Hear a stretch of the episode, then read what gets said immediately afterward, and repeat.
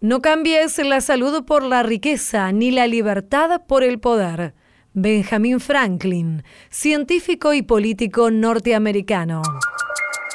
Bienvenidas, bienvenidos. Esto es una vez más a Tu Salud por Radio Nacional. Soy Diana Costanzo y los invito, las invito a compartir las voces que nos van a acompañar en esta nueva emisión. La epilepsia es un trastorno eléctrico del cerebro. El 70% de las personas que lo padecen no tienen causa de epilepsia. La epilepsia es una afección que se origina en el cerebro y por sus síntomas provoca muchas veces estigma y falsas creencias. Entrevistamos al doctor Alfredo Thompson, director del Departamento de Neurología de INECO todavía tenemos un 22,2% de la población adulta que sigue fumando. La mayoría de las personas que fuman no recurren a la ayuda médica para superar la adicción. Hablamos con el presidente de la Asociación Argentina de Tabacología, Guillermo Espinosa desde el año 2010. No tenemos casos en nuestro país de paludismo, que es una enfermedad grave. La Organización Mundial de la Salud certificó que la Argentina está libre de paludismo. Conversamos con la directora nacional de epidemiología, Patricia Angeleri. En la radio de todos. A tu salud.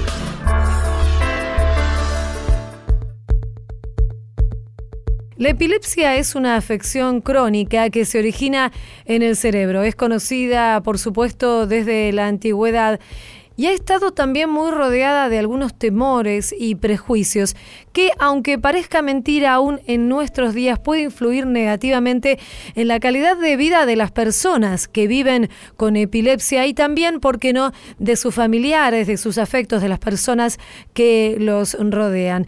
Superar estas eh, creencias es muy importante, según indican los profesionales, para eliminar lo que tiene que ver con el estigma social. Y es por eso que invitamos a conversar aquí en A Tu Salud por Radio Nacional al doctor Alfredo Thompson. Él es director del Departamento de Neurología de INECO y también director de Neurociencias en la Fundación Favaloro. ¿Cómo le va, doctor Diana Costanzo? ¿Qué tal? ¿Cómo está? Bien, muy bien. En principio, para conocer un poco más acerca de esta enfermedad de la que, a pesar de ser tan antigua, como decíamos al comienzo, se conoce muy poco, le voy a pedir que nos cuente qué es la epilepsia, cómo se origina y cuáles son sus manifestaciones más comunes. la epilepsia es una enfermedad neurológica crónica que eh, la única forma que uno tiene para curarse de la epilepsia es que pueda tener ciertos cuadros que uno sabe, el médico sabe que a cierta edad la persona deja de tener crisis o que la persona puede ser operada de la epilepsia. La epilepsia es un trastorno eléctrico del cerebro, el 70% de las personas que lo padecen no tienen causa de epilepsia. La epilepsia no es una enfermedad genética, a pesar de que el 50% de los chicos que tienen crisis epilépticas tienen carga genética y el 20% de los adultos tienen carga genética. Y eh, como usted bien decía anteriormente, un, un, punto muy importante de este trastorno es, es el estigma que cargan las personas que padecen con epilepsia. Eh, la epilepsia es la primera enfermedad neurológica más común en niños y es la segunda enfermedad neurológica más común en adultos después del accidente cerebrovascular.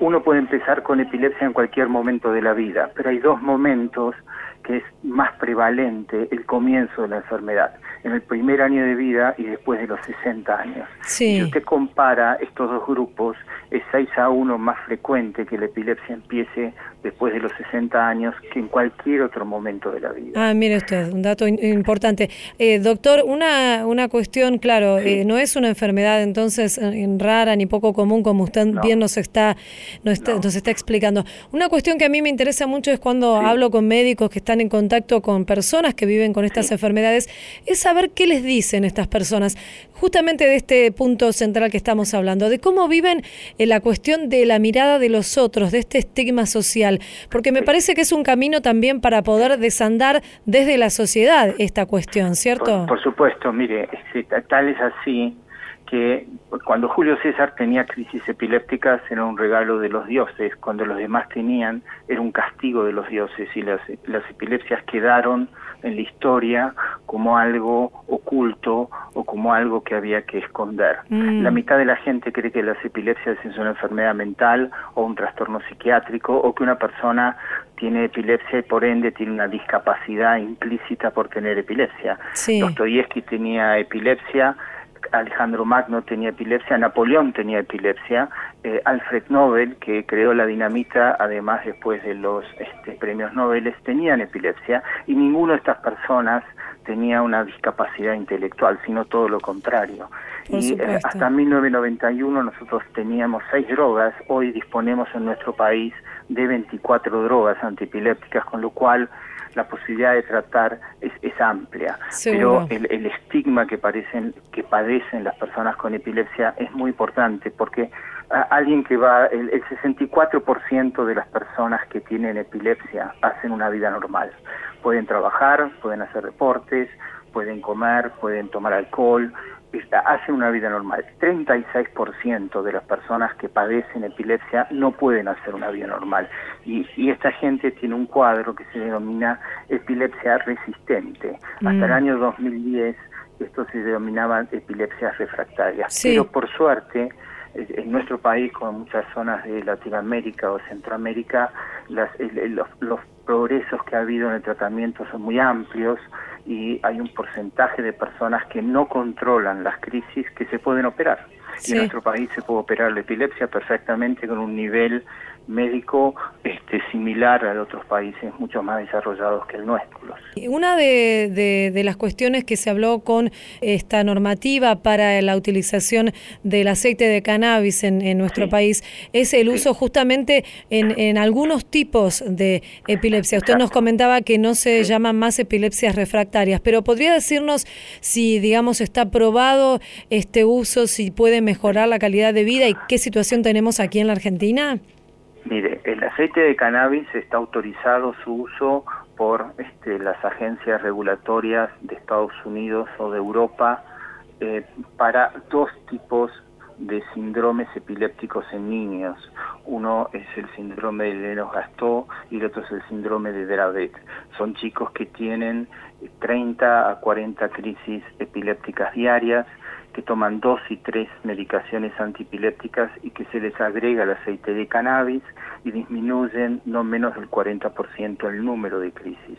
Esa es la autorización y los estudios han demostrado son, dos cosas diferentes. Una es la autorización de la autoridad regulatoria y otro es que los estudios han demostrado eficacia en ese tipo de epilepsia. El resto de las epilepsias hasta el día de hoy todavía están los estudios en marcha, pero no hay no hay estudios que han finalizado y que han demostrado que el aceite de cannabis fuera de estos dos síndromes tiene una eficacia similar a otras drogas. Doctor Alfredo Thompson, director del Departamento de Neurología de INECO y también director de Neurociencias en Favaloro, le agradecemos esta charla aquí en Radio Nacional en No, A Tu Salud. Muy amable. Le, le agradezco a usted, muchísimas gracias. Adiós. Vaya muy bien, hasta luego. Pasa el mediodía, hace poco desperté, no salgo de la cama, no me importa si saldré, el aire es como niebla,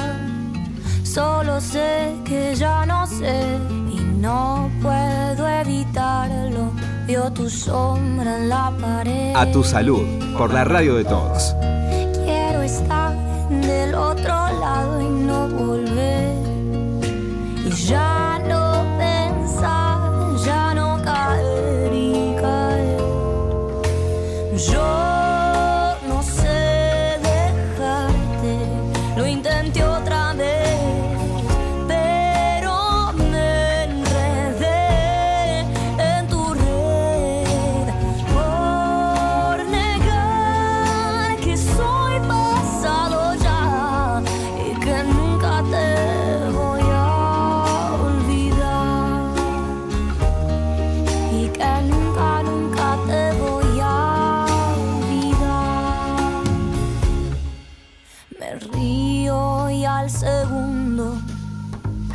No entiendo bien por qué.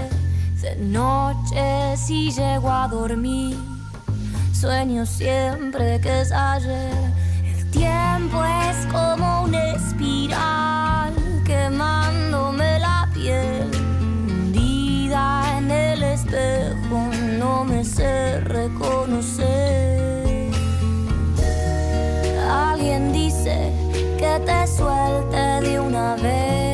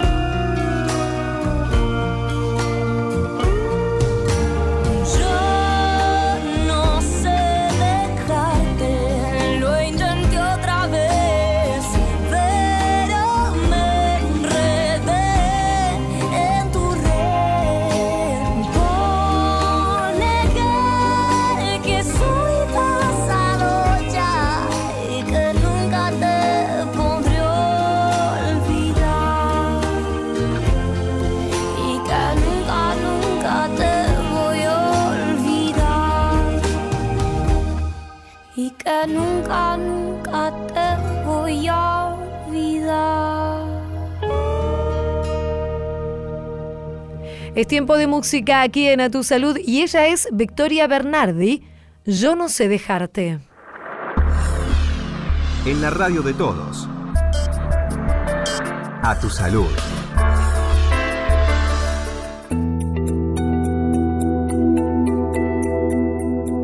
Solo 10% de las personas que fuman en la Argentina recurren a la ayuda de un servicio médico para dejar esta adicción al tabaco. Y en este sentido, la Asociación Argentina de Tabacología está advirtiendo que justamente una estrategia conjunta entre una asesoría por parte de un profesional médico y también algunas terapias que ya vamos a conocer más en profundidad tienen una alta efectividad para abandonar esta adicción. Sobre este tema vamos a conversar aquí en Radio Nacional con el doctor Guillermo Espinosa, quien es presidente de la Asociación Argentina de Tabacología, ASAT por su sigla. ¿Cómo le va, Guillermo?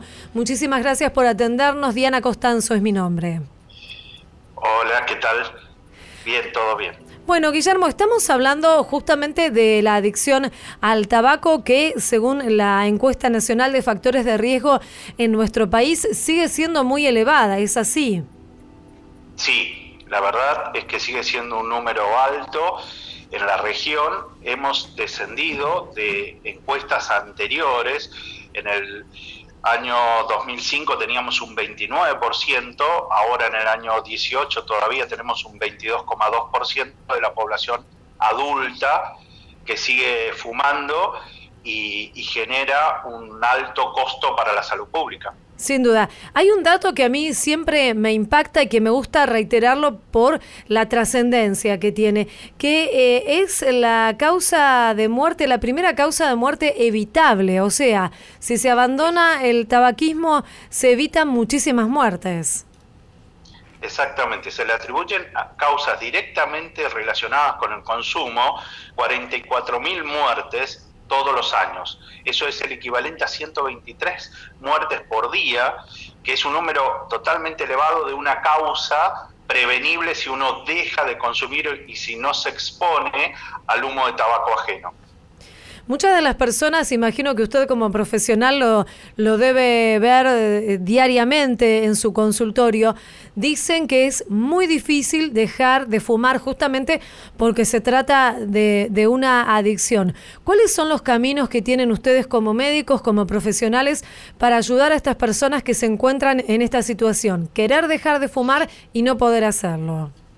Claro, este, primero entender que es una adicción, que es un problema de salud que necesita en la mayoría de las veces un acompañamiento, una contención, un buen diagnóstico.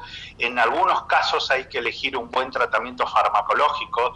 Los pacientes son dependientes a la nicotina, entonces debemos trabajar este, ayudándolos, primero, como digo, a madurar la decisión, a que tomen conciencia del riesgo, que no es una costumbre o no es un hábito, sino es una adicción que va a lastimar, que lo va a perjudicar a lo largo de su vida y que también va a generar daños en los familiares o su entorno. Trabajar en la, en la concientización de este problema, después, cuando el paciente realmente se decide a dejar de fumar, ofrecerles un tratamiento adecuado acompañado de un fármaco para manejar los síntomas de abstinencia en los primeros tiempos y después contener para que no vuelvan a recaer, que es una parte importante de esta adicción. ¿Cuáles son los tratamientos de reemplazo que están disponibles aquí en la Argentina? Estos tratamientos, digo, que pueden ayudar a transitar mejor este periodo de, abstinencia, como usted contaba, de, de la nicotina, ¿no? En Argentina justamente disponemos de sustitutos nicotínicos, llamamos nosotros, que son los parches, los chicles, los caramelos de disolución oral, que este, son muy útiles para contener en esos momentos de abstinencia las ganas imperiosas por ir a fumar. Esto es una nicotina modificada, es una nicotina terapéutica que ingresa al organismo va y calma esos receptores nicotínicos que están pidiendo y que son los responsables de generar síntomas en el cuerpo de los pacientes. Es decir, eso de ansiedad, tener más ganas de comer, tener nerviosismo, insomnio, son síntomas que se pueden manejar bien con un tratamiento farmacológico acompañado de un tratamiento cognitivo-conductual que vaya reemplazando y modificando las conductas del paciente alrededor de ese cigarrillo. Para aquellas personas que nos están escuchando aquí por Radio Nacional y están pensando en dejar de fumar, tal vez lo han intentado, no lo han logrado, les resulta bastante dificultoso. Decíamos cuáles son los riesgos de fumar, pero ¿podría contarnos usted cuáles son los beneficios de dejar de fumar? ¿Qué es lo que gana esta persona que decide y lo logra finalmente? Sí, sí, obviamente siempre se gana cuando uno deja de fumar lo que principalmente gana es salud, va a mejorar su capacidad respiratoria, va a disminuir los riesgos de tener una enfermedad cardiovascular, es decir, problemas de circulación, problemas de infarto, problemas de ACV, baja mucho los riesgos de esas enfermedades respiratorias también y hay este, un cambio rápidamente en el gusto, en el olfato, le baja la presión, le baja la frecuencia cardíaca, mejora su rendimiento intelectual, va a ir mejorando en muchos aspectos. Esto es lo que gana y el paciente tiene que ir viendo, ir notando estos cambios que lo refuerzan en su decisión de seguir sin fumar. Y esto es lo que decimos, el tratamiento farmacológico solo es un tiempo corto y todos estos eh, beneficios son a largo plazo. Gracias por atender a Radio Nacional, doctor Guillermo Espinosa, presidente de la Asociación Argentina de Tabacología. Le mandamos un saludo muy amable. Muchas gracias. Hasta luego. Seguimos en A Tu Salud.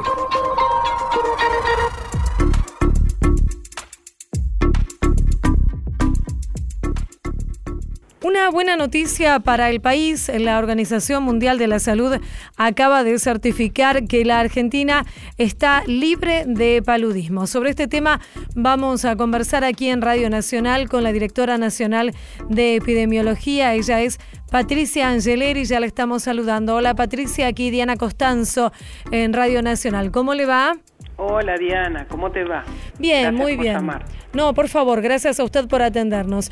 Patricia, ¿qué significa entonces esta declaración de la Organización Mundial de la Salud y también, por supuesto, recordar qué es el paludismo?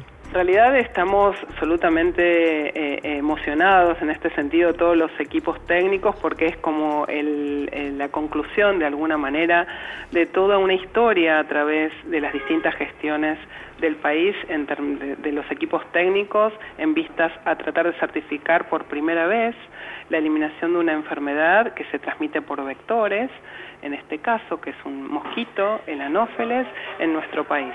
Eh, esto quiere decir que desde hace algunos años, específicamente desde el año 2010, eh, no tenemos casos en nuestro país de paludismo, que es una enfermedad eh, grave y que en realidad todavía existe en todo el mundo y que confiere importante compromiso de la salud de la gente.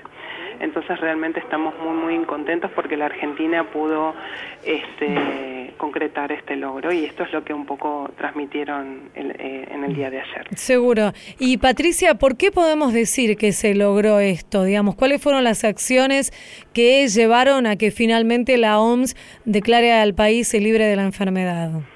Un poco como te contaba, hay distintos equipos técnicos a lo largo del país, no solo del nivel nacional, sino también de los niveles provinciales que trabajan en forma activa en el control de las enfermedades transmitidas por vectores como esta.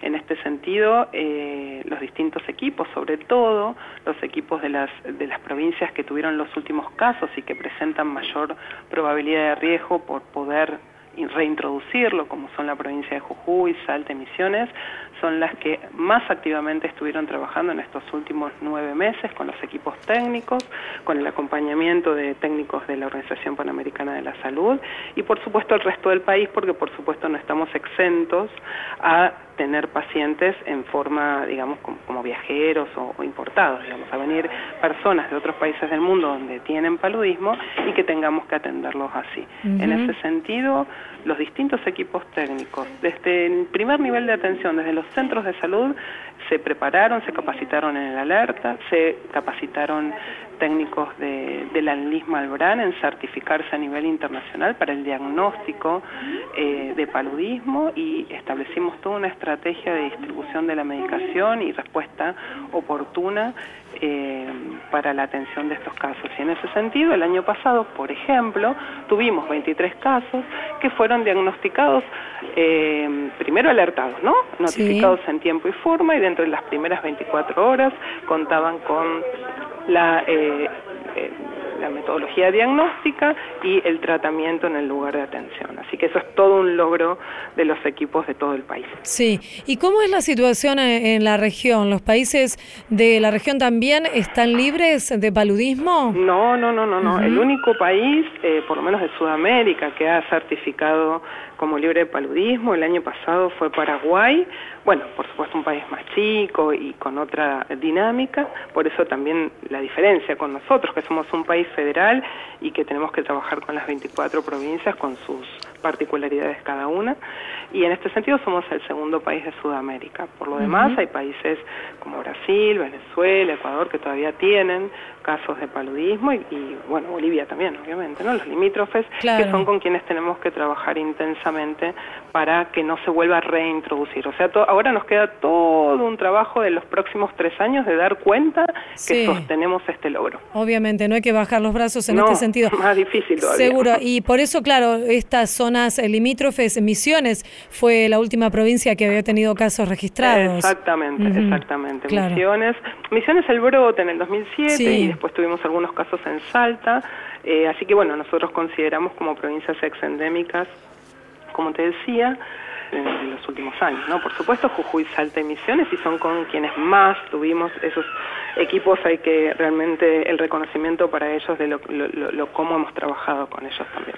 Ya que estamos hablando con Patricia Angeleri, les recordamos a nuestros oyentes, ella es directora nacional de epidemiología y también de análisis de situación de salud. Patricia, quería preguntarle cuál es la situación con respecto a otras enfermedades que transmiten también mosquitos que son diferentes especies especies como el Aedes aegypti, el dengue. ¿Cómo está la Argentina con respecto a, esto?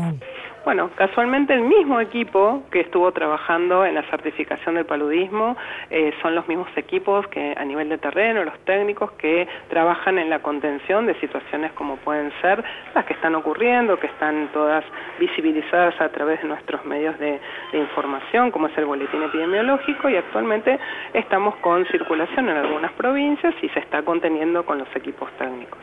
Así que eh, la temporada de dengue comienza eh, aproximadamente cuando nos acercamos al verano y estimamos que como corresponde, ¿no? Digamos, adentrándonos a la época invernal, vaya bajando la actividad del dengue particularmente y este y, bueno, vayamos terminando de, contener estas situaciones de transmisión sostenida. Claro, ¿cuáles son las provincias que tienen circulación viral? Y este año tuvimos en Misiones, Santa Fe, Jujuy, Salta, eh, con, con respecto a transmisión viral, eh, sostenida en forma local, ¿no? Obvio, sí. Eh, por supuesto, pues tuvimos casos importados también. Claro, ¿y la ciudad de Buenos Aires cómo También tuvo algunos casos. Imagínense que el tránsito de las personas hacen que esto sea factible. Eh, entonces, sí, los casos que tuvieron se, se trabajaron con la jurisdicción y, bueno, está muy bien. Queremos agradecerle eh, Patricia, Patricia Angeleri, directora nacional de epidemiología de la Secretaría de Salud, por esta charla en Radio Nacional. Ha sido usted muy amable. No, por favor, gracias a ustedes. Un saludo, adiós. Hasta luego. Esto fue A Tu Salud, un programa dedicado a los últimos avances en medicina, prevención y tratamientos. Hasta la próxima emisión.